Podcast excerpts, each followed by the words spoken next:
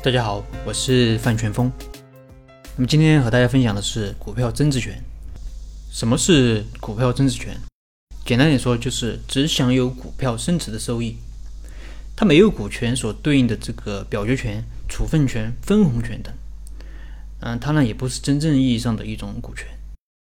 如果把干股、虚拟股、呃股票增值权这三个啊做一个比较，你会发现，它们都不是真正意义上的股权。那干股呢，它能分红，而股票增值权呢，它能享受股票股票升值的收益，而虚拟股，呃，它是两者都能享受，因为它们都不是真正的股权，不涉及这个所有权的变更，也不涉及公司控制权的问题，所以它们操作起来是比较简单的，而且是比较容易实施的。对于上市公司来说，因为股票增值权是用股票升值的部分来激励。所以它非常依赖于资本市场的有效性，而国内的资本市场啊，它的有效性是比较差的，所以国内的上市公司用的并不多。那虽然股票增值权用的不多，但是它的一种衍生的方式用的相对比较广泛，就是账面增值权。那账面增值权呢，就是用公司每股净资产的增值部分来激励员工。那这里和大家分享一个我们帮企业设计的账面增值权的方案。那这是一家制造业的企业，那老板呢希望通过股权激励来激励员工留住人才，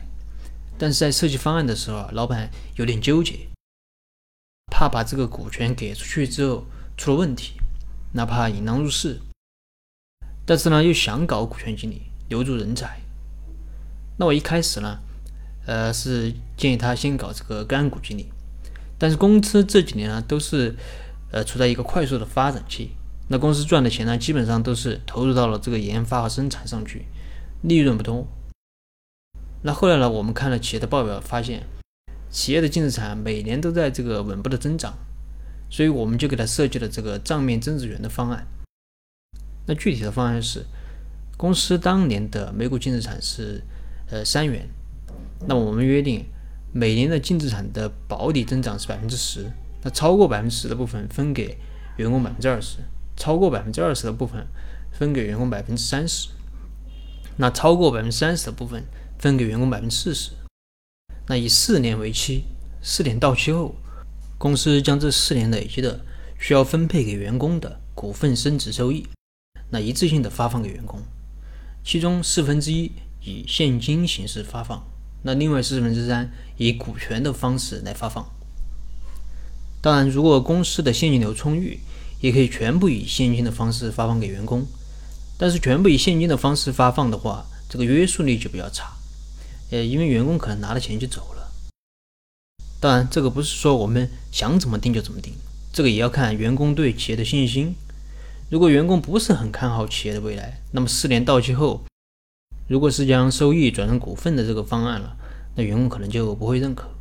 那员工可能更认可以现金的方式。或者在设计的时候，可以给员工一个选择权，